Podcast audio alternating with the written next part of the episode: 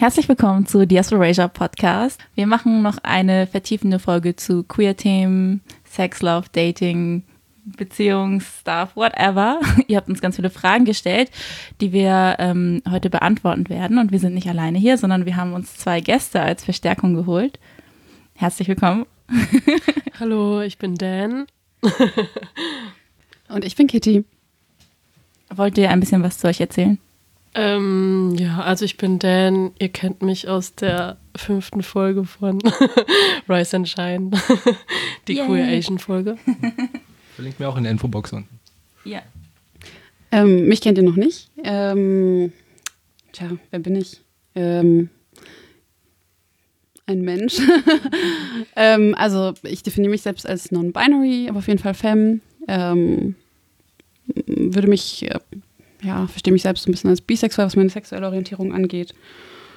Und ja, trotzdem auf einer Reise der Selbstentdeckung. Vielleicht können wir das diese Folge so machen, dass wir ein bisschen, wenn wir so Begriffe reingeben, ein bisschen erklären, was die für uns bedeuten, weil ich glaube, nicht alle wissen auch, was sich hinter diesen ganzen Begriffen versteckt und wir machen das eigentlich viel zu oft, dass wir die Sachen nicht erklären. Das ist lustig, ich komme gerade von, einem, von einer ähm, so Quali-Reihe und da wurde mir für den Podcast gesagt, dass wir das voll gut machen. Echt? Ja, ich finde es auch gar nicht. Aber ähm, genau.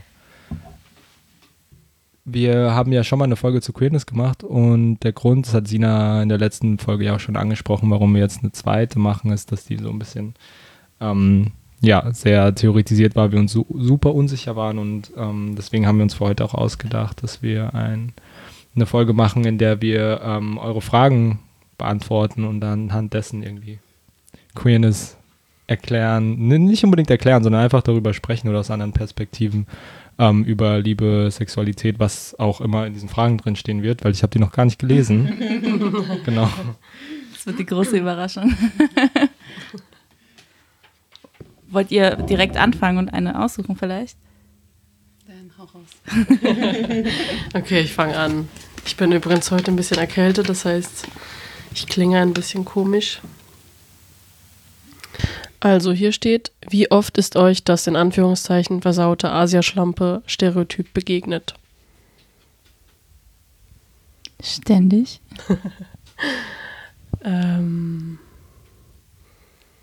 ich weiß gar nicht. Ja, also versaut. Vielleicht nicht unbedingt so wortwörtlich versaut, aber vor allem dieses Unterwürfige und devote asiatische Frau Stereotyp. Ja, ich glaube auch, dass also ich, es wäre, glaube ich, auch nicht meine Wortwahl gewesen, aber ich glaube, ich verstehe, was damit gemeint ist. Genau. Und ähm, ich glaube, das ist ja irgendwie in allen Bereichen so, wo man irgendwie gleichzeitig sexualisiert und rassifiziert wird, dass es dann halt irgendwie auf so ein Stereotyp von so asiatischen Frauen, die immer so sexuell available sind, irgendwie zurückgeht und das äh, begegnet einem ja überall, allein schon, wenn du irgendwie so auf der Straße unterwegs bist und alle irgendwelche Kommentare machen, irgendwie Nihao rufen, Konnichiwa rufen oder whatever. Ähm, mhm. Deswegen würde ich sagen, ist das so einer der alltäglichsten Rassismen in Bezug auf sowas. Ja, also begegnet mir eigentlich ständig auch so im Dating-Life. Also gerade Online-Dating ist eigentlich unvermeidbar. Also so 8 out of 10. Also. ja. Würde ich sagen. So laufen die Konversationen ab. Hast du sowas auch, wenn du ähm, Personen datest, die keine Cis-Männer sind? Ähm, eigentlich eher weniger. Also ich würde sagen, wenn ich jetzt zum Beispiel auf Tinder Cis-Frauen swipe, begegnet mir das eigentlich gar nicht. Also anscheinend funktioniert dieser Stereotyp sexualisierte asiatische Frau nur bei Cis-Männern. Ich will, glaube ich, nochmal Cis erklären. ja, vielleicht so als Einstieg. Genau, Cis bedeutet eigentlich, dass Menschen, denen bei ihrer Geburt ein Geschlecht zugeteilt wurde, zum Beispiel männlich oder weiblich, weil das halt so wie es hier funktioniert, immer im binären System von männlich und weiblich passiert, dass Personen sich dann eben auch genauso identifizieren. Zum Beispiel, Person ähm, wird geboren, wird von den Ärzten als Mann eingeteilt und identifiziert sich auch als Mann. Das wäre dann ein Cis-Mann. Ja, ich fand voll interessant, was du eben gesagt hast, ähm, weil ich habe tatsächlich andere Erfahrungen gemacht, aber dann waren es halt auch mal so weiße Cis-Frauen, aber dass dann halt trotzdem irgendwie so eine gewisse Art von Exotisierung stattfindet. Nicht so eine ganz krasse Fetischisierung, wie ich es bei Cis-Männern erlebt habe, aber es ist trotzdem irgendwie so, ja, irgendwie so eine mystische, orientalische Exotisierungsfantasie da trotzdem irgendwie vorhanden ist. Ja, ich glaube, ähm, ja, ich glaube, ich date zu wenige weiße Cis-Frauen, um ehrlich, um ehrlich zu sein, um das so richtig beurteilen zu können. Also ich habe einfach keine Matches mit weißen Cis-Frauen. Oha, wir sollten so eine Studie machen.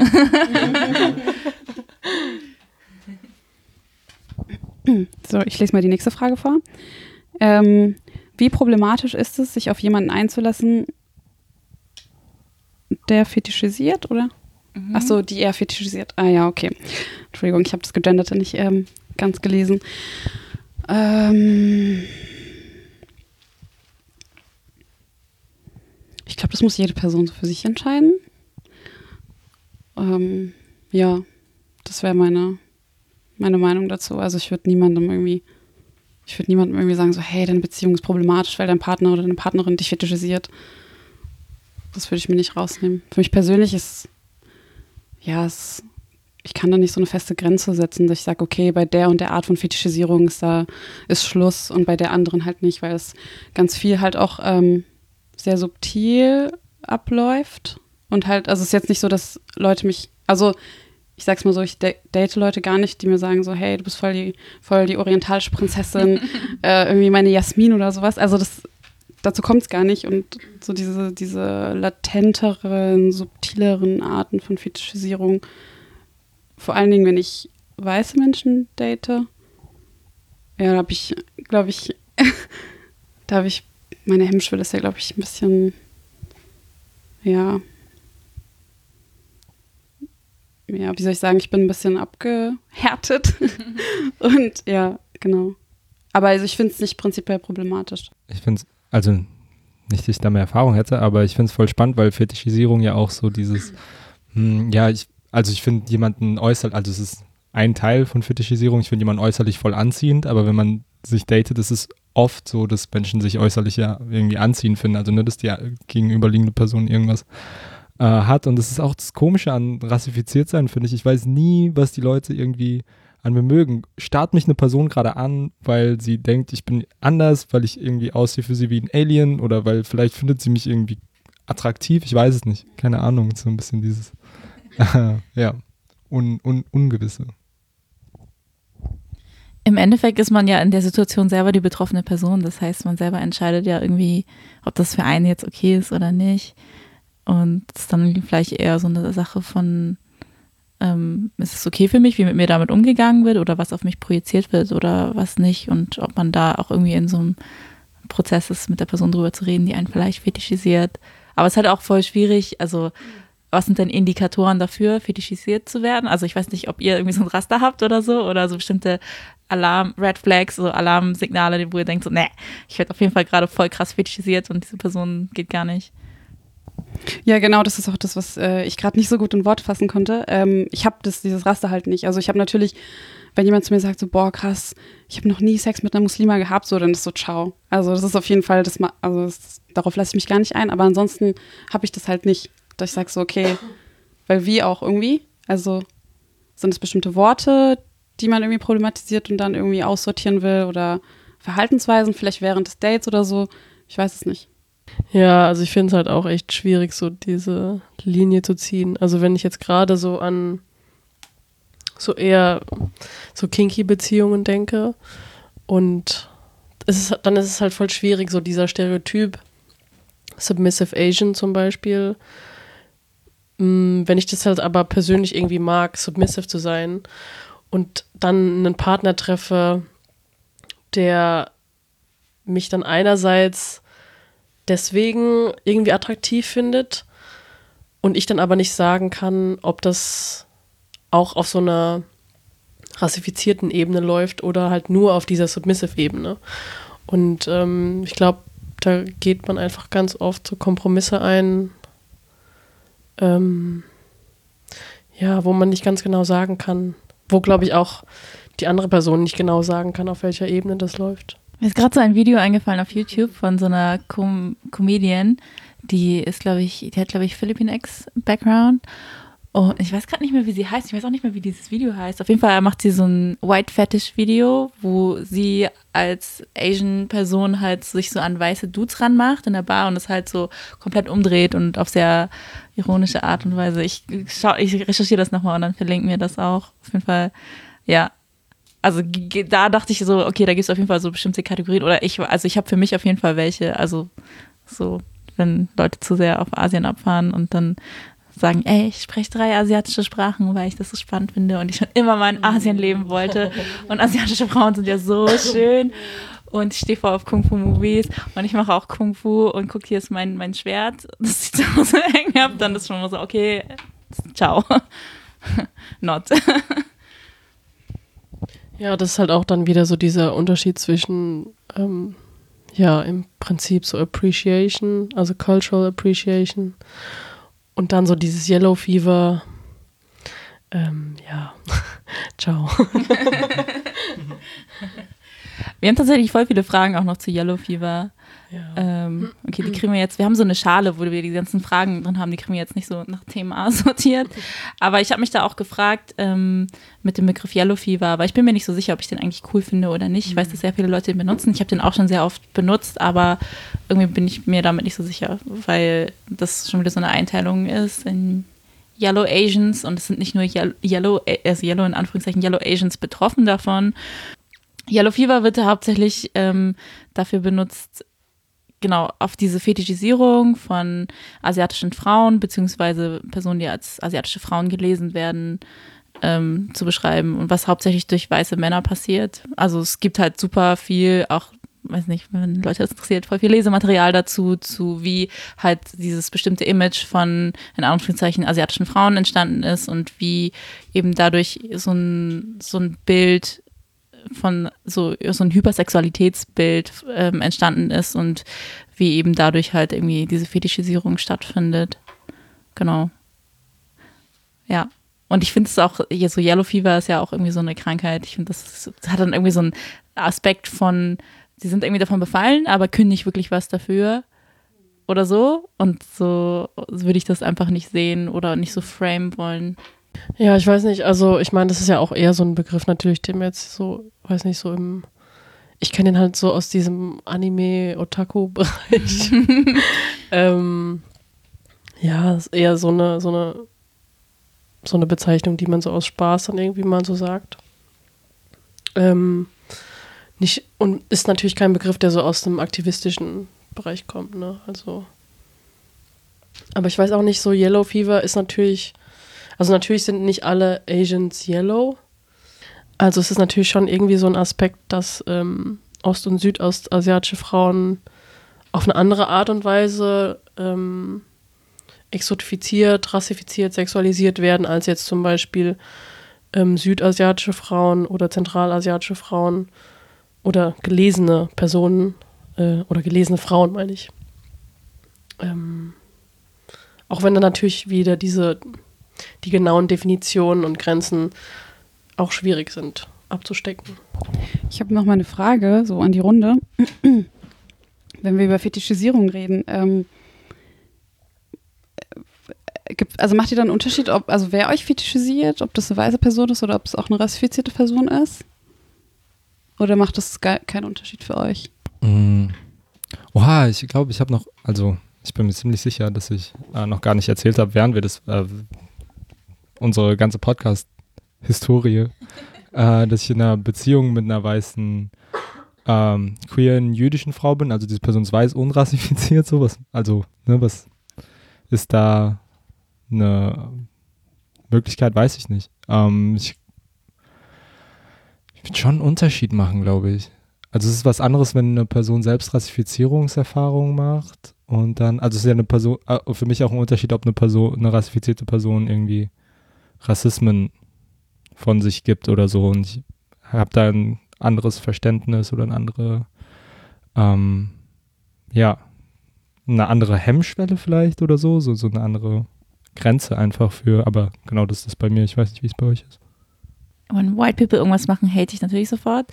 Und bei selber rassifizierten Personen habe ich mal, bin ich manchmal noch so ein bisschen verzeihender. ähm, aber finde es eigentlich trotzdem auch scheiße. Genau. Aber ich gebe mir dann manchmal noch mal mehr Mühe für Bildungsarbeit. Ja, ich glaube, bei weißen Personen bin ich auch irgendwie ein bisschen gnadenloser ähm, und kompromissloser. Aber ich glaube, bei nicht weißen Personen ist es doch noch mal komplexer. Ähm, und gerade auch auf der Ebene, dass ich ähm, ja, dass ich das Gefühl habe, dass wir auch nicht unsere eigenen Stereotypen irgendwie komplett außen vor lassen können. Also im Sinne von, inwiefern fetischi fetischisiere ich andere Personen und ja, inwiefern werde ich fetischisiert. Also ich könnte halt nicht sagen, dass ich mich so davon freisprechen kann und deswegen sagen kann, dass ich ähm, das auch absolut nicht toleriere oder ja, ich glaube, bei nicht weißen Personen ist einfach so meine, meine, ja, so meine Toleranzgrenze ein bisschen höher. Ich glaube im Endeffekt, um sowas, also so fetischis fetischisiert werden zu navigieren, ist es, glaube ich, einfach voll wichtig, darauf zu hören, wie man sich damit fühlt und irgendwie so, was die eigenen Grenzen dabei sind.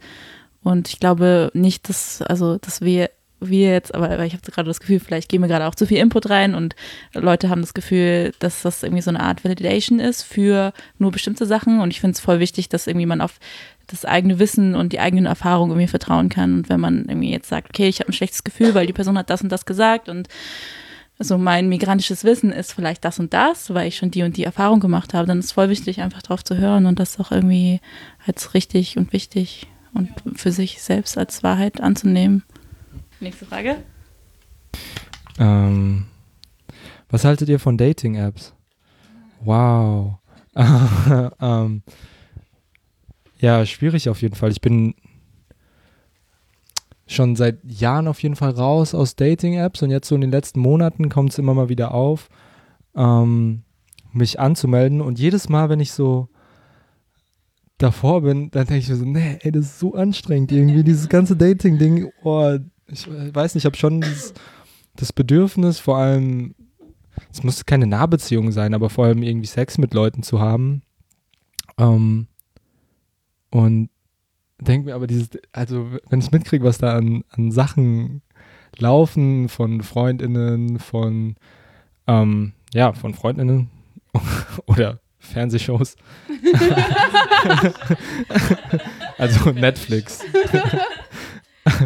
Denke ich mir, das ist so anstrengend und vor allem diese ganze Machtkomponente beim Sex ist so ungefähr das, in, ach nee, ich würde gar nicht sagen, dass das Intimste ist irgendwie, was ich erlebe, aber eine sehr intime Sache und ich habe so ein bisschen das Gefühl, ähm, dass ich mir das so zerdenke, dass ich gar keinen Bock darauf habe. Ich habe, ich weiß nicht, aber auf jeden Fall, das ist so einmal alle zwei Wochen, dass ich ähm, mir überlege oder dann auch mit der Person, die ich äh, First Date ne, darüber spreche, irgendwie, wie, wie ist das? Und ähm, sie dann voll so, ja, auf jeden Fall. Und ich bin so, keine Ahnung, ich weiß nicht.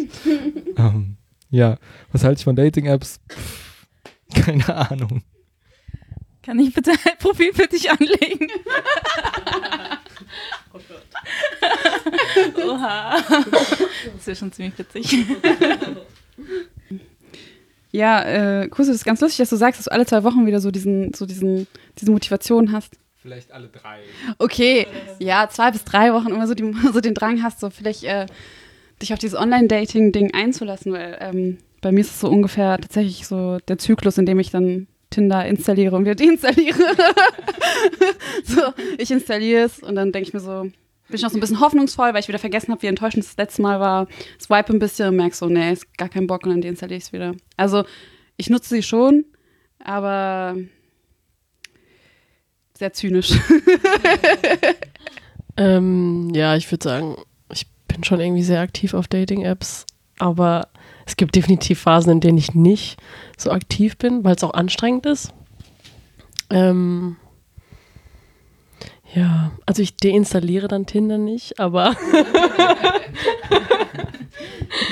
aber ähm, ja, ich bin dann einfach nicht aktiv oder ich swipe nicht. Ähm, und in den Phasen, in denen ich aktiv bin, dann habe ich auch so schnell die Tendenz, mich so ein bisschen zu übernehmen. Also ich schreibe dann irgendwie so gleichzeitig gefühlt mit fünf bis zehn Personen und gehe dann so alle zwei Tage auf ein Date. Und nach zwei Wochen bin ich richtig ausgelaugt. und dann, ähm, ja, dann verläuft sich das auch sehr schnell. Also am Ende ist dann maximal so ein oder zwei Personen sind dann übrig. Und mit denen läuft es dann oder es läuft halt nicht. ja, also sehr, meistens sehr casual auf, im Moment. Also ich habe das Gefühl, ich bin meistens nicht so aktiv auf so Dating-Apps. Weil ich habe das Gefühl, ich habe eigentlich sowieso voll wenig Kapazitäten für Menschen in meinem Leben und ich kann einfach nicht mit so vielen Menschen interagieren. Deswegen finde ich es einfach, einfach sehr anstrengend.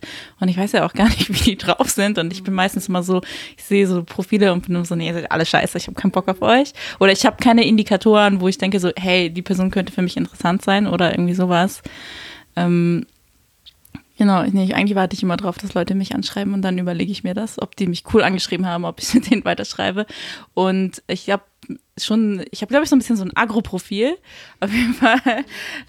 Ja, als erstes steht da auch so drin, not your Asian fetish, so. Ähm, und ich glaube, dadurch wird halt auch ein bisschen was gefiltert. Aber ich kriege halt, also ich werde schon häufig von so furchtbaren Couples angeschrieben, oh die dann auch immer so, yeah, wanna Unicorn play, we're looking for whatever. Und dann we like Asians. Und like, äh, nein, danke.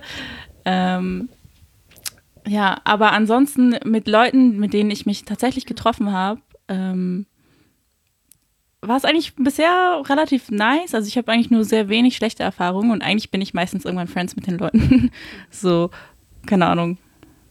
Ist eher so Friend, Friend Finding App mäßig. Boah, aber nochmal ganz kurz zu diesem Pärchen, die eine dritte Person suchen. Ah, ja. Oh Gott, ich hasse es so sehr. Also es ist ein kleiner Agro-Moment von mir. Ich hasse es einfach so, diese Suche nach dem Einhorn.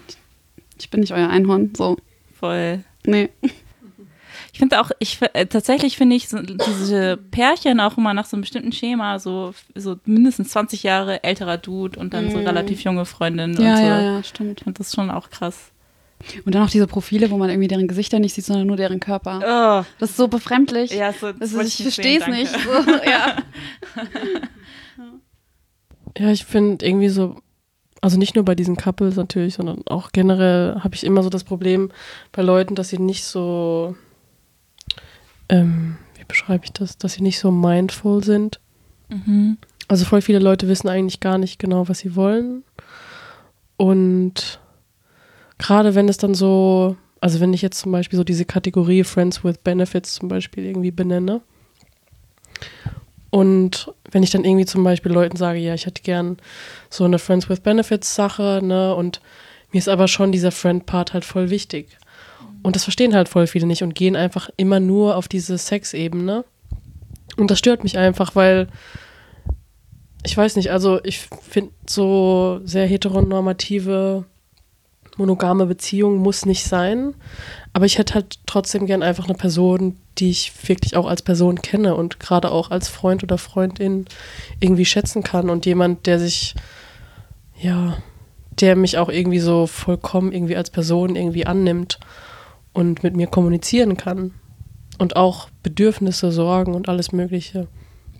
Und das ist halt oft irgendwie bei Tinder nicht der Fall. Also voll viele sind dann so übereilt oder ich weiß nicht, sind gerade aus einer Beziehung raus und sagen dann immer so, ja, ich will irgendwas Unkompliziertes, Unverbindliches und das heißt dann am Ende aber immer nur One-Night-Stand und sich aber gar nicht um die emotionalen Bedürfnisse einer Person kümmern.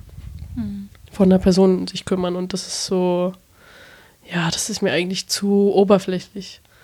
Und jetzt könnte man mir natürlich irgendwie sagen, ja, aber warum bist du dann auch auf Tinder?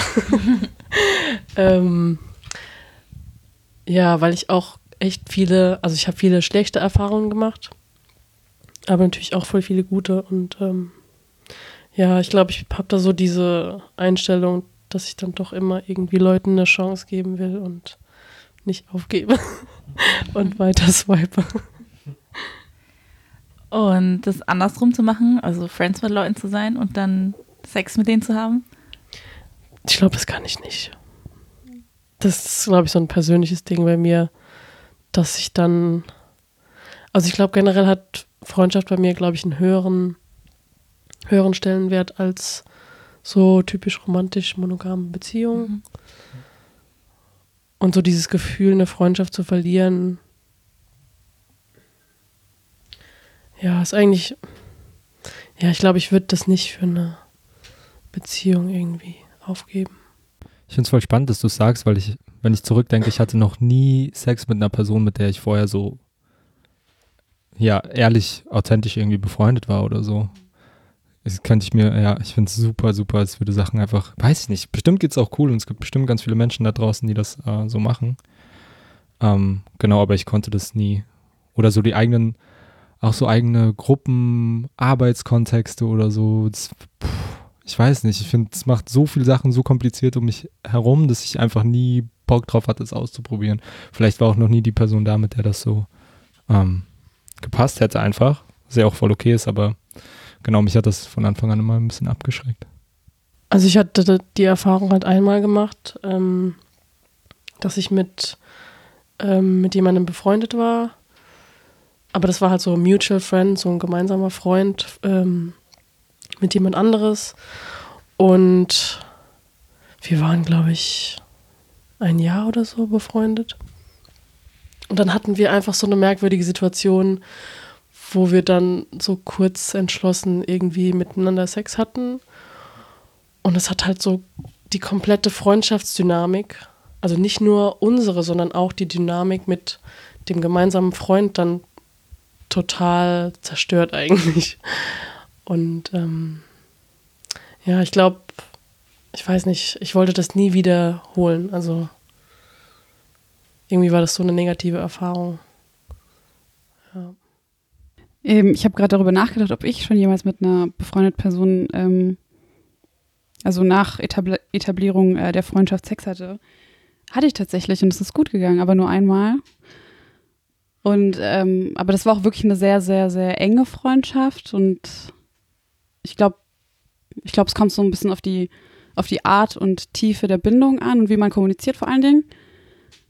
Über Bedürfnisse redet, aber halt auch über die Gefühle, die dann halt vielleicht nach dem Sex aufkommen, dann redet und wie man das dann halt irgendwie zusammen verarbeitet. Genau. Also ich glaube schon, dass es funktionieren kann, aber es bedarf halt voll viel Vertrauen. Ich glaube, so alle Beziehungen, die ich hatte, die so langzeitmonogame Beziehungen waren, das waren Beziehungen, wo wir vorher einfach nur befreundet waren. Aber das war dann halt nicht so, wir haben nur einmal Sex, sondern es ist halt schon so richtig beziehungsmäßig geworden. Aber hat eigentlich gut funktioniert, würde ich sagen. Und ich bin, ich bin auch voll oft immer noch so mit Ex-Beziehungspersonen immer noch voll gut befreundet. Also ich meine, an sich ist das, glaube ich, auch echt voll schön, weil ich das Gefühl habe, so dieses gesellschaftliche Bild, dass Sex und Körperlichkeit halt nur für romantische Beziehungen irgendwie ähm, exklusiv sein soll, ist halt auch sehr, ja, ist halt auch sehr heteronormativ. Voll, mega. Ja. Und eigentlich ist es auch voll schön, so mit Freundschaften irgendwie so Körperlichkeiten zu teilen. Und ich merke das auch voll, dass ich ähm, ja voll viele Freundschaften habe, in denen ich gar nicht körperlich bin und dann halt voll merke, also im Sinne von jetzt umarmen oder einfach nur Körperkontakt. Ähm, und dann habe ich aber auch Freundschaften, wo ich ein bisschen mehr Körperlichkeiten habe und es tut mir voll gut, aber ich merke auch, dass ich voll schlecht darin bin, das zu kommunizieren. Ich weiß gar nicht, ob ihr darauf antworten wollt. Ähm, ich weiß gar nicht, ob ich darauf antworten will, aber weil du von den Beziehungen zu deinen Ex-Beziehungspersonen gesprochen hast, wie ist das bei euch? Mit euren, also okay, vielleicht das ist vielleicht fair, wenn ich als erstes darauf antworte. Ähm, in meinen vorherigen Beziehungen, es waren zwei, habe ich so viel, also auch irgendwie eine Rolle als Täter auf jeden Fall, äh, als manisierte Person, aber vor allem so viel unterdrückte Queerness und habe mich nie getraut, das zu beenden, als es zu Ende war und habe das so lange mitgeschleppt, dass es so eine toxische Beziehung war auf so vielen verschiedenen Ebenen, ich gar keinen Kontakt mit den beiden Personen habe eigentlich mehr. Ähm, genau, und ich finde es voll, ich find's voll schade, weil ich gerade jetzt voll das Bedürfnis habe, so, hey, wir haben irgendwie so ein, ja, ein bisschen unseres Lebens verbracht, aber es ist ja auch egal, sondern irgendwie eine intensive Beziehung gehabt. Das mache ich ja mit Freundinnen, die ich damals hatte, mit denen ich keine so nahe Beziehung geführt habe, auch, dass ich einfach gerne so, hey, was, ne, wie geht's dir, was, was läuft in deinem Leben? So, du warst Teil von meinem, ich möchte gerne wissen, wie es dir geht. Und habe da aber eine krasse Hemmschwelle, diese Leute anzusprechen, weil ich dachte, boah, das ist so viel passiert. Und dann gleichzeitig habe ich voll das Bedürfnis, irgendwie mit diesen Leuten Kontakt aufzunehmen und zu sagen, so, hey, wie geht's dir? Ich will noch mal was zu dem Begriff Beziehungsperson sagen, weil eigentlich benutze ich den so gar nicht wirklich. Ich mache das nur manchmal so in, weil das ist nicht so die Art und Weise, wie ich inzwischen Beziehungen führe und ich ähm, unterscheide da irgendwie nicht drunter, was jetzt wie, also ne, also so, ich benutze den Begriff Beziehung nicht für also eine romantische Whatever-Beziehung, weil ich finde das eigentlich voll blöd, weil so, das ist so, als wäre das die eine Beziehung und andere Beziehungen sind weniger wert. Ich weiß auch nicht, warum ich jetzt gerade diesen Begriff, ich wusste gerade nicht, was ich sagen sollte, deswegen habe ich den benutzt, aber genau, eigentlich, äh, genau, bin ich ja die ganze Zeit eigentlich mit Personen in Beziehung und ähm, ich finde auch so Beziehungen beenden voll blöd, wenn es de facto gar nicht so ist, sondern es ist ja eigentlich eher so eine Transition von einem Beziehungsbereich, wo man vielleicht Sex miteinander hat und bestimmte romantische Sachen miteinander teilt, zu einem Beziehungsbereich, wo man diese Aktivitäten nicht macht, aber dafür vielleicht andere Aktivitäten zusammen macht. Und ich würde das dann eigentlich nicht als so Beziehungsende bezeichnen, nur weil man irgendwie sich darauf geeinigt hat, bestimmte Sachen nicht mehr zu machen oder nicht mehr das und das ähm, füreinander in bestimmten Momenten zu sein. Genau. Das wollte ich nur noch ergänzen. also ich meine, Beziehungsende wäre für mich dann auf jeden Fall, wenn die andere Person kein Interesse mehr daran hat, so Teil meines Lebens zu sein. Ne? Also ich glaube, ich bin immer so ein bisschen bemüht, irgendwie Menschen in meinem Leben zu behalten. Aber ich versuche auch irgendwie besser zu akzeptieren, dass manche Leute halt, für manche Leute ist das auch einfach ein anderer Abschnitt des Lebens dann einfach. Und das bedeutet für Leute dann auch, dass sie diese Beziehungen beenden müssen auf eine Art und Weise. Auf die Ursprung, um auf die ursprüngliche Frage ein bisschen zurückzugehen, ob ich mit meinen Ex ähm, Beziehungspersonen äh, noch in Kontakt stehe. Ähm, ja, meine, ich hatte halt eine längere Beziehung ähm, und danach eher so kürzere Beziehungen und Episoden und so und ähm, also tue mich halt auch, was das Thema Beziehungen angeht, romantische Beziehungen vor allen Dingen super schwer.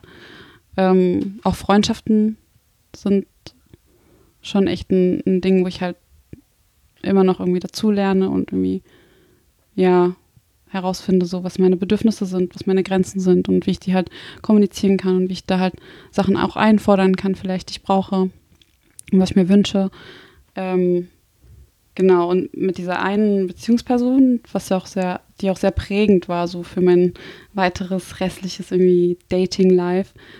Ähm, ich habe mir tatsächlich immer irgendwie noch Kontakt gewünscht, ähm, aber die Beziehung ist auch, auf, also eigentlich in die Brüche gegangen, die romantische Beziehung, weil ähm, ja, halt unterdrückte Queerness auch, so was du beschrieben hast, und dass ich halt und dass ich halt irgendwie mit diesem sehr monogamen Beziehungskonzept, mit dem wir gestartet sind, nicht mehr klarkam und mir da irgendwie gewünscht habe, dass wir mal miteinander reden und irgendwie nochmal Bedürfnisse abstimmen und ja, dann mal gucken, ob man da vielleicht zusammenarbeiten kann und das Ganze ein bisschen öffnen könnte. Und es war halt keine Option, dass mir halt echt richtig viel irgendwie Queerfeindlichkeit entgegengestoßen und irgendwie auch richtig viel Slutshaming. Und, und trotz allem habe ich irgendwie, weil es halt irgendwie so die erste große Liebe war und so, und ja, ich, äh, ja, auch, wie gesagt, da vielleicht auch leichte Tendenzen habe, Sachen zu machen, die nicht ganz so gut sind für mich.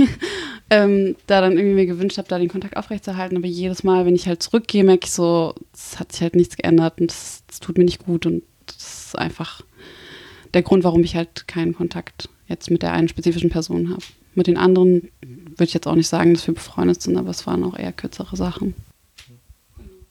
Ich glaube auch, dass man nicht immer Kontakt behalten muss. So und es ist ja auch vollkommen okay und auch voll gesund, manchmal einfach so zum Selbstschutz zu sagen, so, nee, kein Bock mehr. Also es muss ja auch gar nicht irgendwas vorgefallen sein, sondern mhm. einfach so, ich habe gerade keine Kapazitäten und ich habe keine Zeit und mhm. das ist jetzt irgendwie so ein bisschen auslaufen, weil so, und also man entwickelt sich auch weiter. Manchmal ist man ist ja auch nicht mehr die gleiche Person, Ja. die man, was weiß ich, vor wie vielen Jahren war. Und manchmal passt Ja. es auch einfach nicht mehr. Und ja, und ich finde echt, man muss sich auch nicht irgendwie dafür rechtfertigen oder Mhm. sagen, oder auch irgendwie das als irgendwie so Marker für sich selber anzusehen, so von wegen, ich bin mit meinen Ex-Personen irgendwie voll gut noch befreundet, weil ich bin Mhm. so eine chillige Person oder whatever, ne? Mhm. So ist es ja eigentlich voll, voll egal, so ist in der Vergangenheit. Ja, voll, voll. Ich habe nur einen kleinen Zwischentipp, äh, gerade weil es so gut passt oder so. Es gibt von, ähm, oh Gott, ich hoffe, ich spreche diesen Namen richtig aus, Len oder Ian Hornscheid. Ich bin mir nicht ganz so sicher. Lan Hornscheid, danke. Ähm, das Buch äh, Kapitalismus entlieben. Ähm, beziehungsweise ist es so ein Doppelbuch und auf der anderen Seite steht was anderes. Oh Gott. Ich habe es mir erst letzte Woche zugelegt. Mir wurde in dem, innerhalb des letzten Jahres sehr viel ähm, oder beziehungsweise immer mal wieder daraus äh, vorgelesen. Und genau im Kapitalismus entlieben geht es darum, äh, geht es um Liebe als politische Praxis. Ähm, und dass Liebe eben kein Kapital braucht, dass Lieben äh, keine Rückmeldung braucht. Also es, ist, es geht ganz viel darum, wie Liebe politische Praxis sein kann, um Beziehungen, um Nahbeziehungen, ähm, romantische Beziehungen. Ähm, genau, das ist so ein bisschen im politischen Kontext eingeordnet, aber ich finde sehr, oder genau so weit bin ich noch gar nicht mit dem Buch, aber bis jetzt sehr irgendwie sachlich, aber auch poetisch geschrieben. Ähm, genau, von einer Person, die selbst non-binary ist. Ähm, ja, und die Person ist äh, auch Akademikerin, aber so ist das Buch nicht unbedingt geschrieben, also ist schon auch zugänglich. Ein bisschen voraussetzungsvoll, aber zugänglich würde ich sagen. Und würde ich nur an dieser Stelle irgendwie als Buchtipp reinschmeißen. Oh, ich will jetzt auch voll viele Sachen reinschmeißen. Unser Podcast, ich liebe ja Podcasts hören auch. Es gibt einen, der heißt Multi-Amory, der ist richtig, richtig gut. Den habe ich irgendwann mal gefunden, als ich mehr mich so zum Thema Relationship Anarchy informiert habe. Ähm, und genau, da geht es halt um voll viele unterschiedliche Polyperspektiven und halt, wie sowas gelebt werden kann. Weil ich finde voll oft, dass ich irgendwie so Konzepte lese, aber ich dann nicht genau weiß, wie ich sowas praktisch umsetzen soll. Und ich finde, dafür sind so Podcast-Formate voll gut, weil du hörst einfach so Leuten zu, wie sie sich über irgendwelche Sachen unterhalten und dann erfährst auch voll viel über deren Leben und wie die bestimmte Sachen machen und unterschiedliche Beziehungen führen. Und dann gibt es noch den Podcast Queer Sex Ed. Der ist auch richtig gut, den kennst du auch, ne? Der ist richtig gut, den kann ich auch allen empfehlen. Und The Inner Ho Uprising. Das ist auch richtig gut. ähm, und dann ist mir das Buch More Than Two gerade noch eingefallen. Geht es auch halt einfach um so Beziehungskram, der nicht monogam ist. Ähm, ja, also Beziehungspersonen, ja, wie gesagt, schwierig zu definieren, aber ich habe zum Beispiel noch so mehr oder weniger sporadischen Kontakt mit der allerersten Person, mit der ich je Sex hatte. Und das finde ich eigentlich ähm, ganz spannend, weil wir so eigentlich gar nicht mehr in derselben Lebensrealität sind. Und die Person lebt auch wo ganz anders und macht was ganz anderes und wir haben keinen alltäglichen Kontakt, aber es ist immer so, alle drei Monate oder jedes halbe Jahr schreiben wir uns so, hey, what's up? und äh, ich weiß nicht, irgendwie finde ich sowas schön, ähm, dass der Kontakt dann nicht so ganz abbricht. Ja, genau. Aber natürlich auch ganz viele Leute, mit denen ich keinen Kontakt mehr habe. Ähm, ja, so die Personen, mit denen ich jetzt zuletzt in Beziehungen war, ja, ich habe eigentlich noch Kontakt mit denen, noch sehr engen Kontakt. Ähm, ja, und da hat sich auch eine Art, ja, da hat sich auch eine sehr enge Freundschaft gebildet mit der, mit der einen Person. Und das macht es auf der anderen Seite aber irgendwie auch schwieriger. so Heartbreak und ähm, ja, irgendwie Verletzungen zu verarbeiten. Aber auf der anderen Seite ist es schön einfach, dass sich dann so eine Beziehungsdynamik ändert. Ähm, und es ist schön, wenn die andere Person auch dazu bereit ist, diese Entwicklung mitzumachen. Also, ja, ich glaube, ich schätze das einfach immer sehr, wenn eine Person dazu bereit ist, so diese schwierigen Phasen in einer Beziehung, also menschliche Beziehung durchzumachen und es auch auszuhalten und Geduld dafür hat. Ähm, ja, genau. Okay, nächste Frage. Ja, nächste Frage.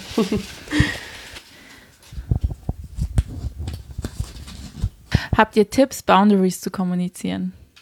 Oha, falsche Person zu fragen.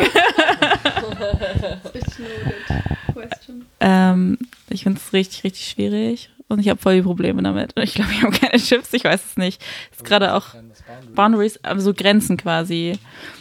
Also, ist gerade auch voll das große Thema. Ich mache ja gerade so eine therapeutische Begleitung, ähm, was voll cool ist, bei einer Person, die auch queer ist. Ähm, und das ist tatsächlich so Thema, was einfach so jedes Mal irgendwie aufkommt. Und ähm, genau, und wir haben jetzt festgestellt, dass ich voll gut bin, Boundaries zu kommunizieren, also Grenzen zu kommunizieren gegenüber zum Beispiel Institutionen, wenn mir irgendwas nicht passt, ähm, dass ich irgendwie, oder in der Öffentlichkeit, dass ich irgendwie was sage und so weiter und sage so, hey, das ist falsch, hier ist, hier ist Stopp, hier geht, das geht nicht weiter, das ist nicht okay. Aber dass ich das voll schwierig finde, in Beziehungen zu machen und je näher die Beziehung quasi an mir dran ist, desto schwieriger wird das für mich. Und ähm, genau, und ja, hat super viele unterschiedliche Gründe. ähm, aber ja, ich habe, ich struggle richtig hart damit. Ich finde das super, super schwierig. Ähm, ja, ich glaube, das Thema Boundaries ist halt vor allem schwierig, weil alle halt, oder beziehungsweise momentan wird halt sehr oft einfach von, von Grenzen gesprochen, so persönliche Grenzen und zu kommunizieren. Aber ich glaube, man muss halt erstmal feststellen, was innerhalb dieser Grenzen ist.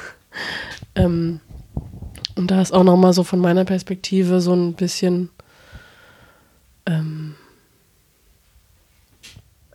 wie sage ich das? Also es ist eher so eine vielleicht spirituelle, buddhistische Perspektive auch nochmal. So dieses Konzept von Mindfulness einfach. Also wenn ich halt nicht weiß, wie es mir gerade geht und wenn ich mich das nicht immer regelmäßig, wenn ich mich das nicht immer regelmäßig frage, dann kann ich auch schlecht herausfinden, wo meine Grenzen liegen. Ähm, und das ist einfach sowas, was eigentlich so eine tagtägliche Übung und Praxis irgendwie braucht. Ähm, also sich selbst irgendwie zu kennen und kennenzulernen. Ja, ich finde es ist auch einfach eher voll schwer, ich glaube, für mich ist dieser Prozess auch erstmal so überhaupt rauszufinden, was ich für mich möchte. Das ist auch einer, der viel zu spät eigentlich angefangen hat mhm. und wo ich dachte, oder wo ich einfach so voll viele Jahre hatte, wo ich auch irgendwie so, äh, ja, mit Leuten in Beziehungen einfach nicht wusste, was ich selber möchte und was es dann irgendwie schwerer gemacht hat, für mich irgendwie überhaupt irgendwas zu kommunizieren und das dann irgendwie das voll oft so ein Ratespiel einfach war, so mhm. was könnte die andere Person wohl gerade wollen oder was nicht und so. Ja. ja. Übrigens noch ein richtig gut, ich habe ich hab hier schon extra so Bücher hingelegt, damit ich Bücher erwähnen kann und die nicht vergesse. Es gibt eins, das heißt What You Really, Really Want. The Smart Girls Shame-Free Guide to Sex and Safety. Ähm, von einer US-amerikanischen Aktivistin, die auch, die hat auch so ein richtig gutes Buch zu Rape Culture geschrieben. Ähm, und da sind halt auch voll viele so Reflexionsfragen drin. Ich stehe aber auch auf sowas. ähm, das steht zwar The Smart Girls Shame Free Guide, aber es ist schon auch queer und intersektional geschrieben ähm, und das ist voll nice. Ich wünschte immer, dass ich sowas in der Pubertät gehabt hätte. Tatsächlich, das wäre voll gut gewesen. Und ich finde es voll krass, dass man irgendwie, das ist, also mir zumindest wurde immer beigebracht, so dass so begehrt werden wichtiger ist als das eigene Begehren und es eher darum geht, so wie präsentierst du dich und wie machst du, dass du von anderen Leuten begehrt wirst, aber nicht rauszufinden, was dein eigenes Begehren ist und was so überhaupt irgendwie was ist, was einem Spaß bringt und worauf man irgendwie Lust hat. Ja, ich denke auch irgendwie gerade nochmal so dran, dass ähm, naja, Boundaries haben halt auch voll viel mit Mental Health zu tun.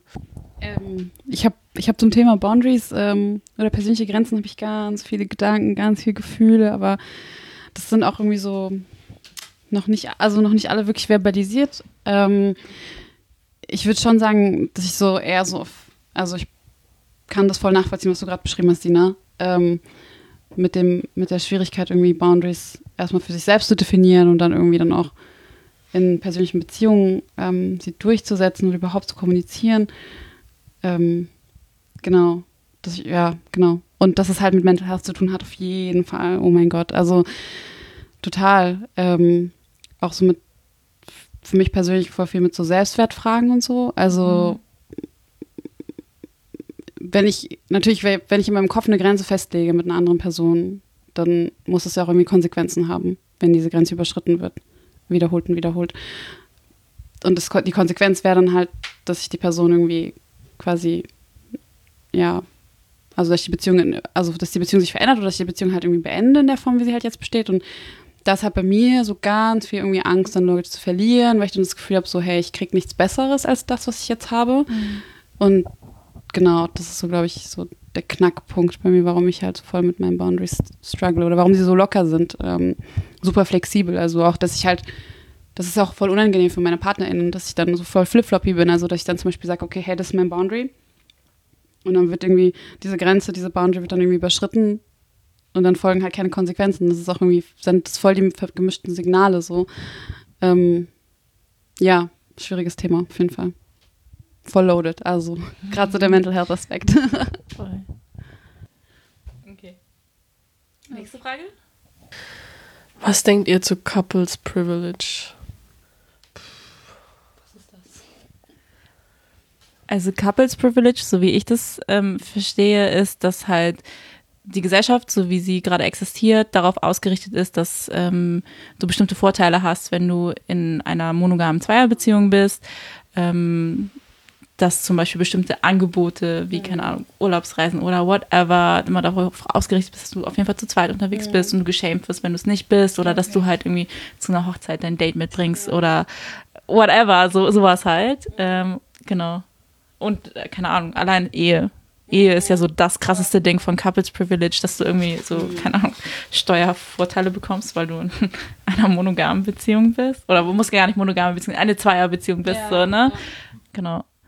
Ja, als Person, die in einer hetero gelesenen Zweierbeziehung ist, ultra, ultra real, ultra ähm, wahr. Auf jeden Fall, natürlich kommen damit super viel Privilegien ähm, oder ja, es ist Unsichtbarmachung. Es ist Unsichtbarmachung meiner und ihrer Queerness und das ist okay. Ich werde mich nicht lange darüber beschweren, weil es macht auf der einen Seite einen Teil meiner Identität unfassbar unsichtbar und es ist irgendwie schade und auf der anderen Seite schützt es mich vor Verletzungen, es schützt mich vor ähm, unangenehmen Situationen im, im Alltag. Es ist äh, krass und ich glaube, was man tun oder was ich versuche zu tun. Ich bin absolut keine, äh, ähm, ja, Expertperson dafür, aber auf, de, auf jeden Fall ähm, damit umzugehen. Es gibt einen Artikel, der heißt so Heten Performance.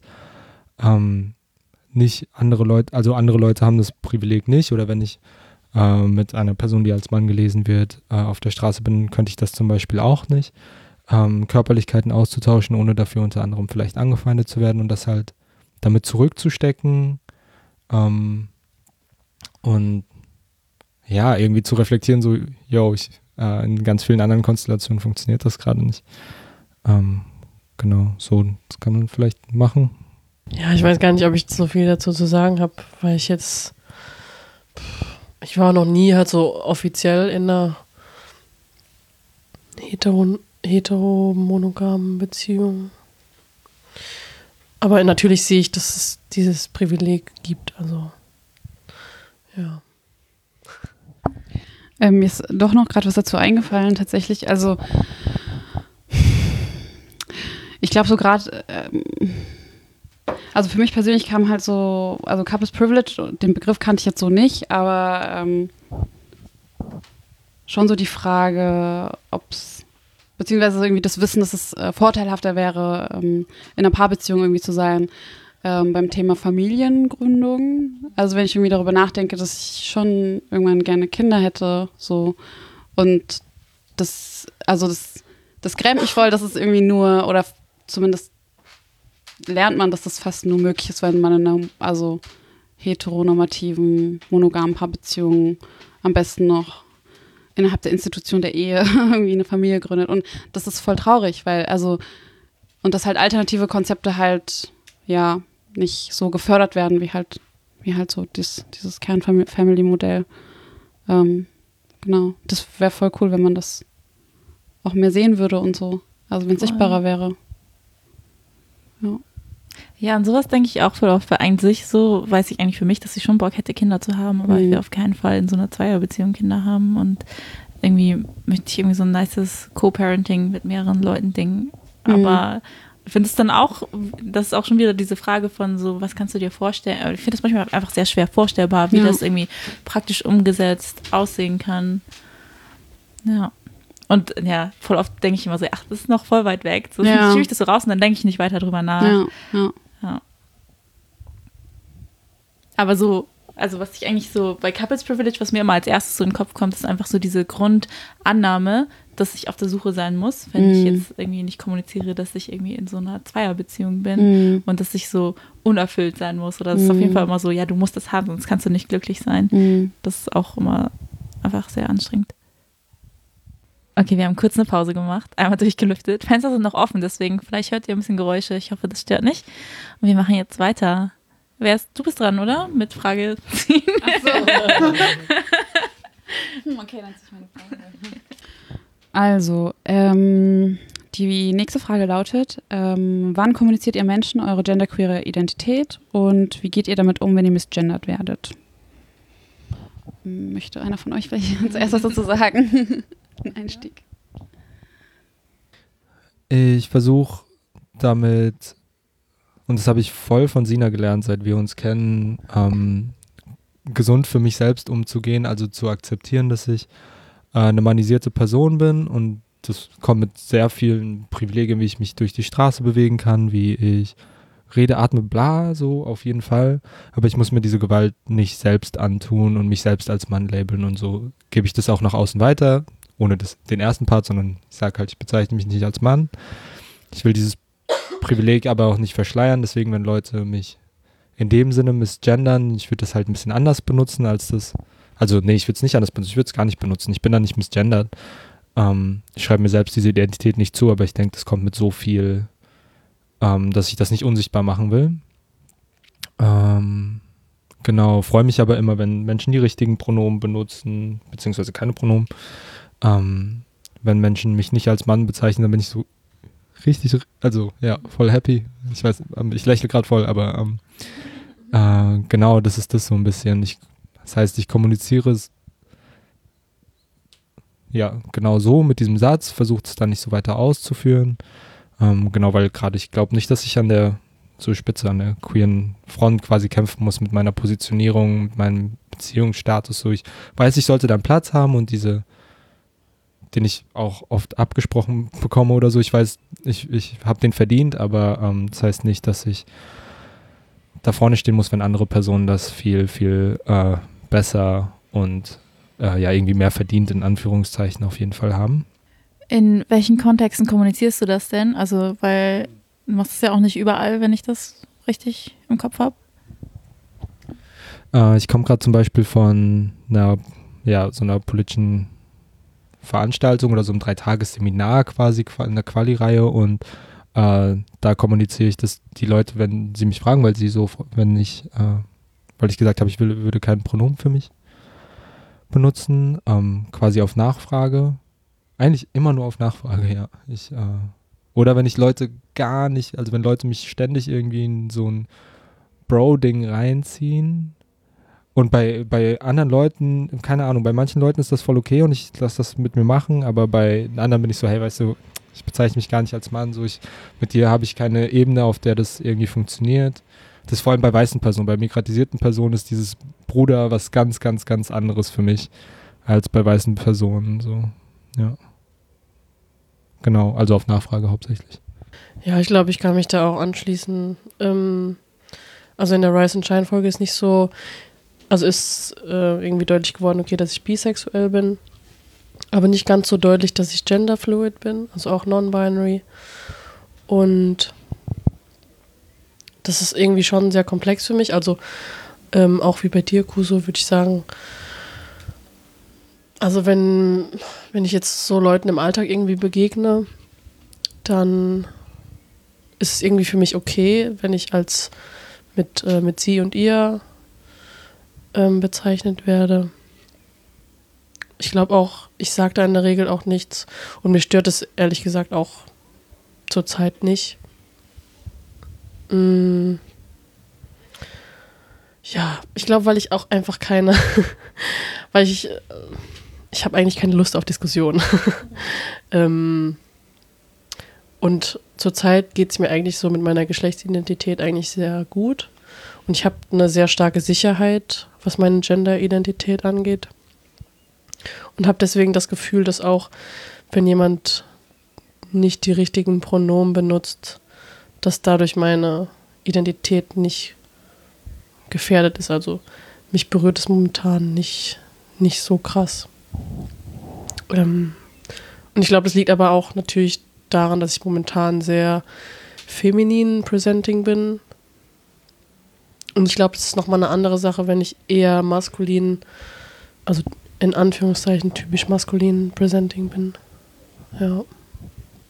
Willst du vielleicht noch kurz erklären, was so Genderfluidität für dich bedeutet? Ähm, ja, für mich bedeutet Genderfluidität eigentlich, dass ich immer das Gefühl habe, mm, nie in so einem festen Zustand von ja, ich habe eigentlich nie so das Gefühl, so ein, so ein festes Geschlecht zu haben. Also es ist bei mir sehr, sehr fluide.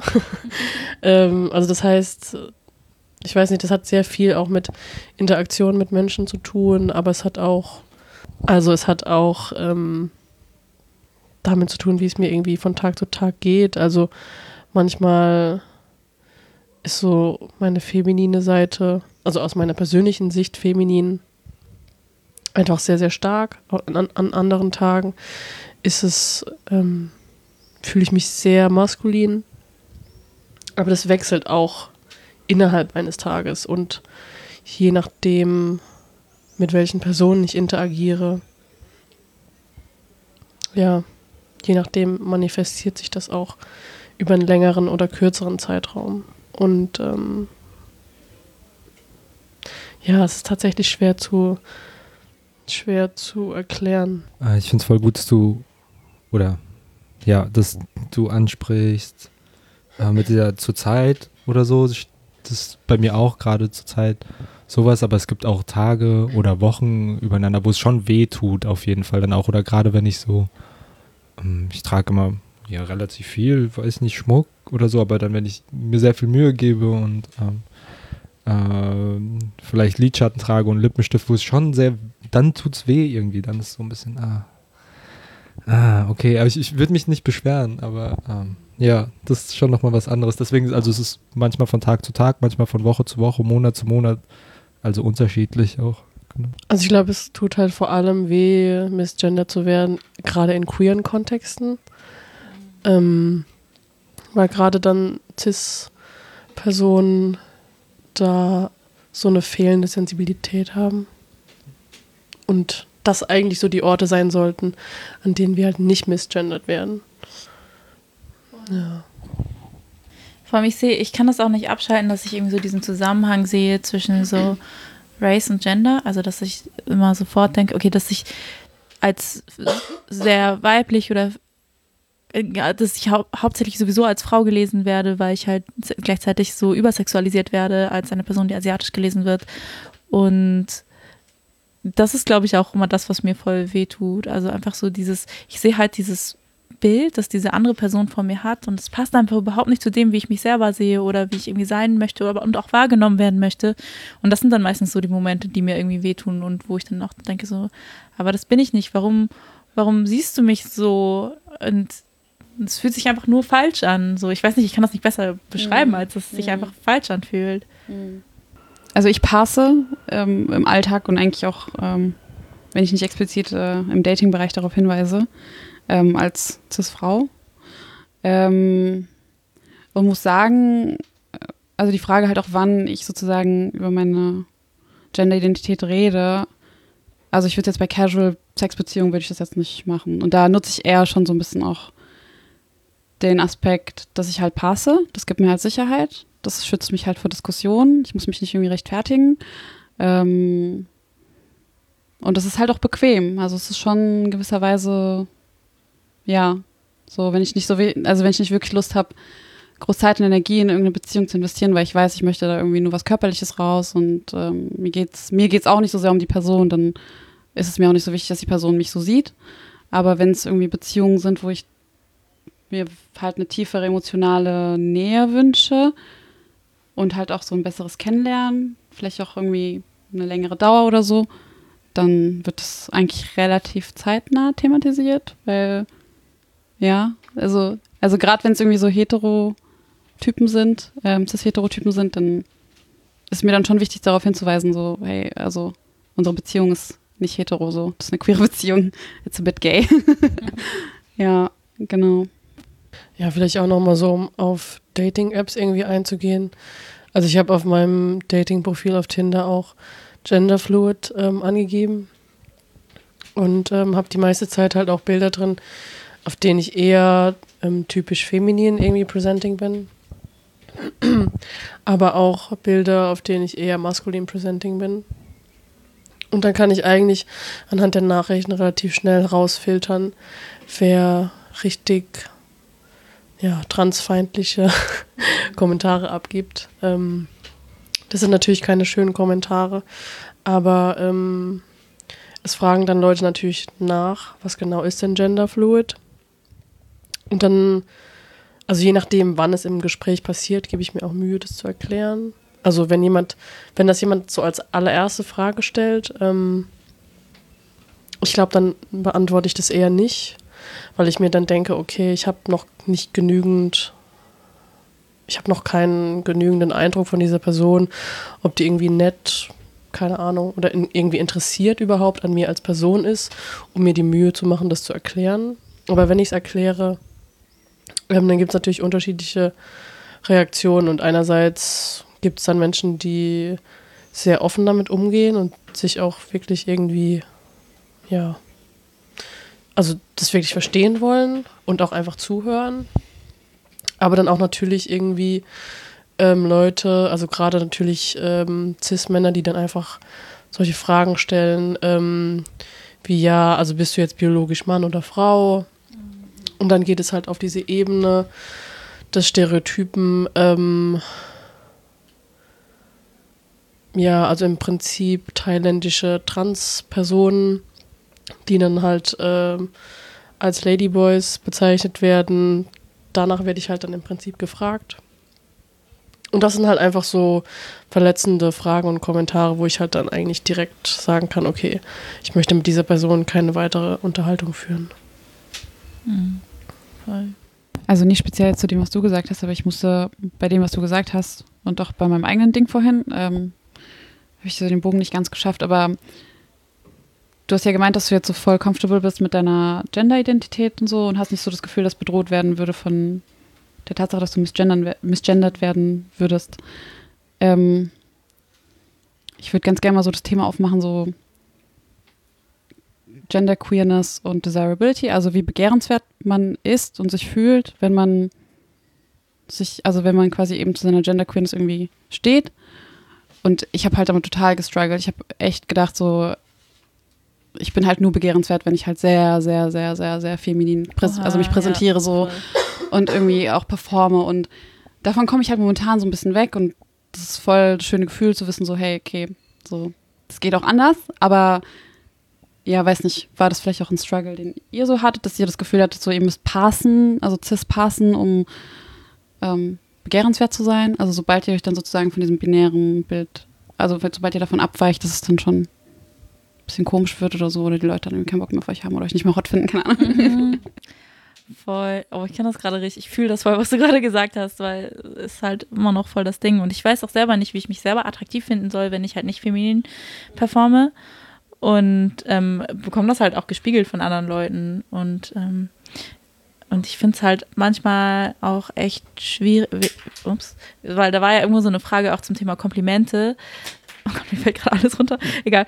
Ähm, ich finde es manchmal voll schwierig, Komplimente zu bekommen, weil ich weiß, wofür ich Komplimente bekomme und das ist für performte Femininität.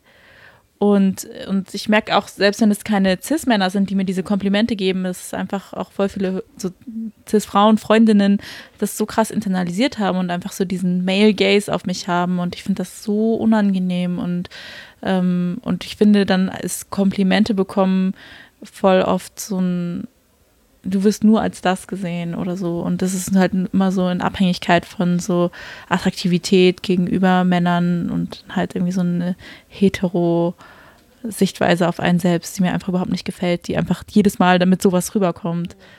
Ja.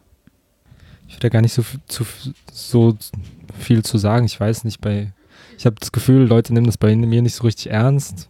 Denke ich bin irgendein komischer Hipster, der jetzt irgendwie so ein Trend, weiß ich nicht was, keine Ahnung.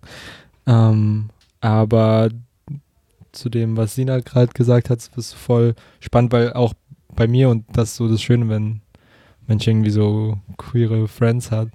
Ähm, trotzdem werden dann die weiblich, also ne, die so weiblich zugeordneten Attribute oder so, ne, so wie mein Nagellack oder mein Make-up, mein, meine Lippen, mein äh, äh, Wimpern oder was weiß ich, dann hervorgehoben. Ähm, genau, es sind immer diese diese Sachen, die quasi mit Schönheit verbunden werden, dann auch bei mir. Also es, äh, genau zu diesem Cis-Performen kann ich gar nicht so viel sagen, weil ich noch nie irgendwie als Frau äh, gelesen wurde. Und wenn dann halt in einem beleidigenden Kontext, vor allem mit längeren Haaren, immer noch, hey, bist du Mann oder Frau oder so. Ich finde es gar nicht so schlimm, wenn die Leute es nicht so äh, beleidigen meinen würden. Genau. Mir ist gerade noch eingefallen, dass wir, denn, dass wir irgendwann mal drüber, ich habe dich nämlich irgendwann gefragt, was dein Pronomen ist, und da haben wir so ein bisschen drüber geredet. Und ich habe damals gesagt, dass ich das okay finde, äh, misgendert zu werden, als, also als sie gegendert zu werden, wenn es irgendwie von anderen Frauen inkludiert gemeint ist. Das nehme ich wieder zurück. ich habe meine Meinung geändert. ähm, weil ja, auf jeden Fall. Ich glaube, das war auch, ich, also es, für mich schwankt das auch ein bisschen, wie empowered ich mich, glaube ich, manchmal fühle. Und ich glaube auch irgendwie, dass ich sehr lange eine Zeit hatte, wo ich mir gedacht habe, so, okay, ich weiß nicht, ob ich so Non-Binary Identity für mich claimen kann, ob ich diesen Space einnehmen kann und dass ich mich voll schlecht damit gefühlt habe. Und bis ich dann halt irgendwie andere Leute kennengelernt habe, die das irgendwie gemacht haben und dann in Spaces war, wo das einfach so gängig war, anzunehmen, dass man kein Gender weiß von irgendjemandem und dass man nachfragt, was Pronomen sind. Und das waren richtig, richtig schöne Momente für mich und es war super befreiend, wo ich dann dachte so, okay, wenn ich so krasse Gefühle dazu habe, dann nehme ich mir jetzt den Space. Also man kann ja immer noch gucken, wie man sich den Space nimmt. Ne? Man muss ja auch nicht so gleich sein, so wie du auch meinst, man muss ja nicht sagen so, hey, ich stehe jetzt an der Spitze des queeren Befreiungskampfes, whatever, so. Ähm, genau, und ich glaube, dass ich auch einfach so über die Zeit mehr solche Personen gebraucht habe und auch mehr so Empowerment in dem Bereich gebraucht habe, mich auch wohler damit zu fühlen, zu sagen so, hey, ich werde in diesen Kontexten als Frau bezeichnet von anderen Frauen und ich finde es trotzdem uncool. Es ist zwar irgendwie nett gemeint und es ist inkludierend gemeint und zum Beispiel auch zu diesem, in Anführungszeichen, Frauenkampftag am 8. März, ähm, ich finde es sowieso problematisch, den zu, so zu nennen. Ich nenne ihn eigentlich feministischen Kampftag. Aber da habe ich zum Beispiel irgendwie so ein paar Shoutouts auf Instagram bekommen so von wegen so, diese tollen Frauen, bla bla. Und dann war ich auch so, danke, also eigentlich voll nett so, aber so, ich identifiziere mich nicht als Frau und ich möchte, ich möchte nicht so eingeordnet werden und ich möchte auch nicht so öffentlich irgendwie in dieser Kategorie benannt werden. Und ähm, ja, genau, es ist schon wieder diese Sache von Intention und Outcome so. Ist zwar nett gemeint, aber ich finde es trotzdem nicht cool. Und Genau, und dass auch Pronomen nicht respektiert werden. Ich kann verstehen, dass es voll schwierig ist, die richtigen Pronomen zu benutzen. Ich mache voll oft auch Fehler, weil das einfach so eine Gewohnheitssache ist und wir halt in diesem System leben, wo halt immer bestimmte Pronomen benutzt werden und man einfach so Sprache umstrukturieren muss und sich voll dran gewöhnen muss. Ähm, und ich finde es auch okay, wenn Leute Fehler machen. So. Aber ich finde es voll kacke, wenn ich Leute schon mehrmals darauf hingewiesen habe und das trotzdem und sich Leute nicht bemühen. Ich sehe manchmal einfach, dass Leute sich nicht bemühen oder die sind so, ja, ach, das ist irgendwie zu kompliziert und dann machen die es halt nicht. Und das finde ich halt schon uncool. Und ich glaube auch dieses, sorry, das mit diesem kein Pronomen zu benutzen, ist, glaube ich, auch nochmal extra schwierig für manche Leute zu verstehen oder zu benutzen und ja, darauf zu bestehen, so von wegen, bitte bemühe dich. Ich versuche das dann auch immer so ein bisschen zu erklären mit Beispielen. Du kannst Wörtersätze so und so benutzen, damit das geht. Ja. Also ich meine, ich glaube, ich kann auch diesen Kompromiss irgendwie, das ist natürlich nur so meine persönliche ähm, irgendwie Perspektive, dass ich im Deutschen zumindest das Gefühl habe, dass es keine gute Alternative zu sie und er gibt. Also für Mhm. mich persönlich. Ähm, also so kombinierte Pronomen und so weiter funktionieren irgendwie nicht für mich. Ähm, und auf der anderen Seite, ähm, ich glaube, wenn ich halt dann gerade mit CIS-Personen rede und sie dann damit konfrontiere, dass ich nicht ähm, ein binäres Pronomen irgendwie benutzen möchte, dann kommt halt irgendwie ganz schnell und ganz viel Unsicherheit. Und es ist nicht nur die Tatsache, dass ich diese Diskussion nicht führen will, sondern ich will mich auch nicht mit dieser Unsicherheit der Leute ähm, auseinandersetzen. Ne? Also weil ich mir denke, okay, ihr seid unsicher, aber ihr müsst es dann halt zu Hause machen. Also ich will nicht da sitzen und dann, weiß nicht, ja, kann ich das jetzt sagen und ähm, wie muss ich jetzt meine Sätze umformulieren, dass du, äh, ja, das ist einfach, das ist für mich einfach, nee, ich will in der Regel dann über Inhaltliches reden und dann ist es so für mich, okay, ich gehe jetzt diesen Kompromiss ein, dass ich jetzt einfach als ähm, sie gegendert werde und dann, ja, genau. Also ich gehe, das ist natürlich auch irgendwie ein, eine Konfliktvermeidung in dem Sinne, ja. Also, weil es für mich zu viel Energie kostet, äh, da jetzt näher drauf einzugehen. Ne? Aber ja. Man kann es auch echt einfach zu Hause üben, so. Kann mit seinen Kuscheltieren reden und sagen, ich erzähle dir, wie der Tag war, ich habe mit so und so das und das gemacht und Pronomen, whatever, hat das und das gemacht, ne? Und dann übst du es einfach. Aber auch nochmal irgendwie so auf dein, was du jetzt äh, vorhin angesprochen hattest mit Begehren und Dating. Ne?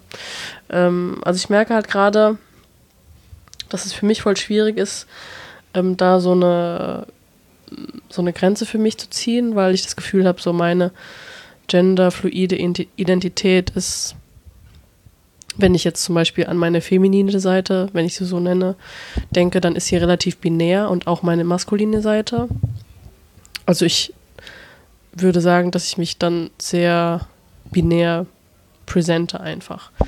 Ähm, und mich auch sehr binär fühle in diesem Moment. Ähm, und dadurch ist es halt umso schwieriger beim Dating, wenn ich jetzt gerade zum Beispiel als feminin presenting Person Cis-Typen date. Es gibt mir unglaublich viel Bestätigung natürlich. Ähm, und irgendwie ist es dann aber auch schwierig, da wieder rauszukommen. Also weil ich einfach jahrelang ähm, auch so internalized, äh, ja, Queerphobia irgendwie damit gestruggelt habe und dadurch irgendwie nur maskulin presenting war, einfach nur um zu beweisen, wie, wie queer ich bin. Und das war dann einfach schwierig, überhaupt so meine feminine Seite anzuerkennen. Ähm, und gleichzeitig habe hab ich aber erst angefangen zu daten, als ich dann feminin presenting war. Und dadurch ist irgendwie eine Art von Abhängigkeit entstanden. Also, dass ich momentan halt überwiegend Cis-Männer date. Einfach, weil das natürlich eine sehr krasse Machtdynamik auch ist, die da irgendwie entsteht. Ne? Also ich kriege Bestätigung und ich brauche dann immer wieder diese Bestätigung ähm, und bin dann in so einem sehr heteronormativen Dating-Muster. Ja, genau. Und das ist halt irgendwie voll schwierig, weil ich dann nicht nur, weil ich dann nicht nur das Problem habe, dass ich nicht immer kommunizieren kann, dass ich eine genderfluide Person bin, sondern ich komme dann einfach so in dieses Performen rein. Also ich date dann und ja, bin dann so in dieser sehr binären femininen Rolle, gerade bei Cis-Männern, und komme dann auch nicht mehr raus.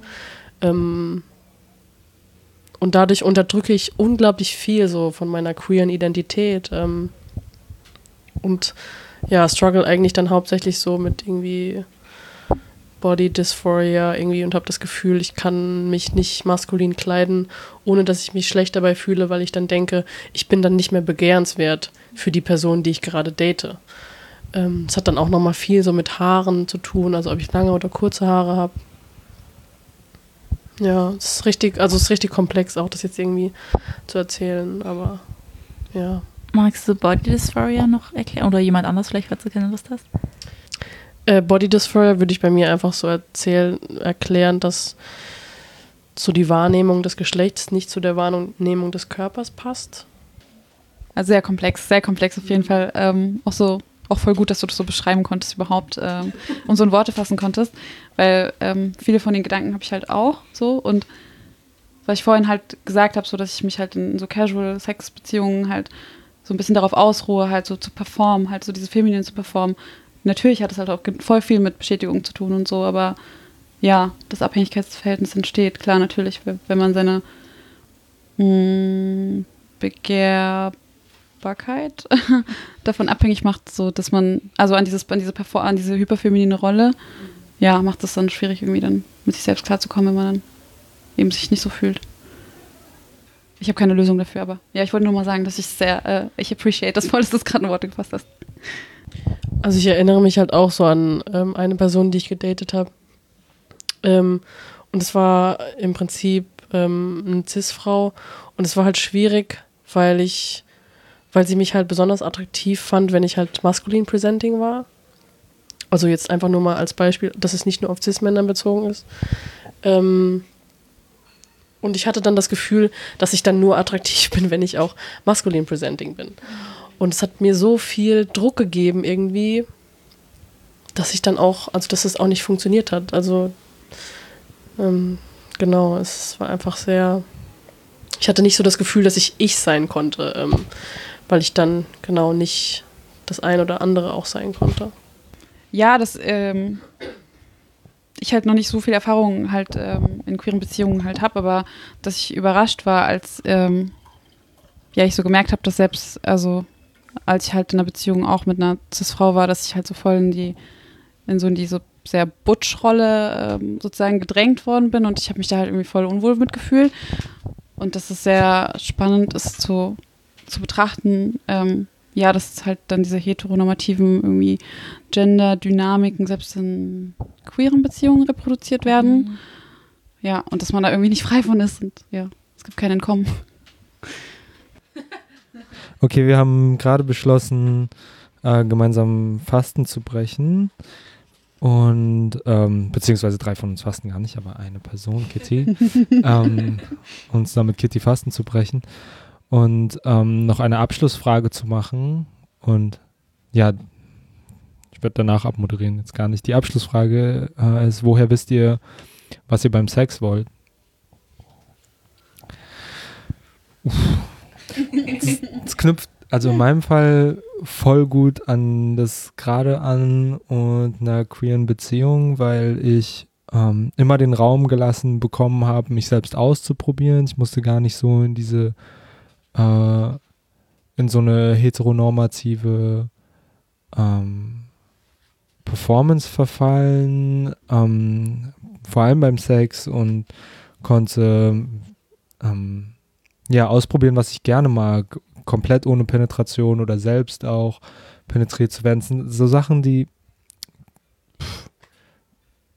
ja, wären in, außerhalb einer queeren Beziehung ähm, also eine Hetero-Beziehung gar nicht denkbar für mich gewesen oder so. Ähm, deswegen, woher ich weiß, was ich will, ich glaube, ich war durch Bilder oder sind vielleicht alle Menschen ja auch so krass gestört, die Menschen vermittelt bekommen. Ähm, und es fängt nicht mal irgendwie bei Pornos an, würde ich sagen, sondern auch schon in der Grundschule, wie äh, der Sexualunterricht ist. Und daran merkt man auch, dass es einfach super politisch ist, weil es gibt so ein Modell, was dann dargestellt wird und das zieht sich natürlich durch so viele Jahre eines Lebens. Ähm, und ich glaube, Menschen sind davon so gestört, also gestört in der Wahrnehmung, was ihr Körper braucht und das war ich zumindest auf jeden Fall und was Menschen gern haben, das einfach bei mir zumindest, ich gar nicht wusste, hm, das, das gefällt mir, was tut mir gut, sondern ähm, super viel ausprobieren musste und super viel ausprobieren auch äh, ähm, genau, das ist super, also ist sehr befreiend. Ich weiß nicht, wie oft ich jetzt super gesagt habe, so 30 Mal. Ähm, aber es ist sehr befreiend und ja, voll so wie so ein, wie so ein Abenteuer oder so voll aufregend auf einmal. Ähm, genau, was ich will, weiß ich ja bis, also weiß ich jetzt schon mehr auf jeden Fall. Aber ich glaube, das werde ich nie komplett für immer wollen, äh, wissen, weil mir wird super schnell langweilig mit allem im Leben, mit Haaren, Erscheinungsbild und ja, auch so ein Ding.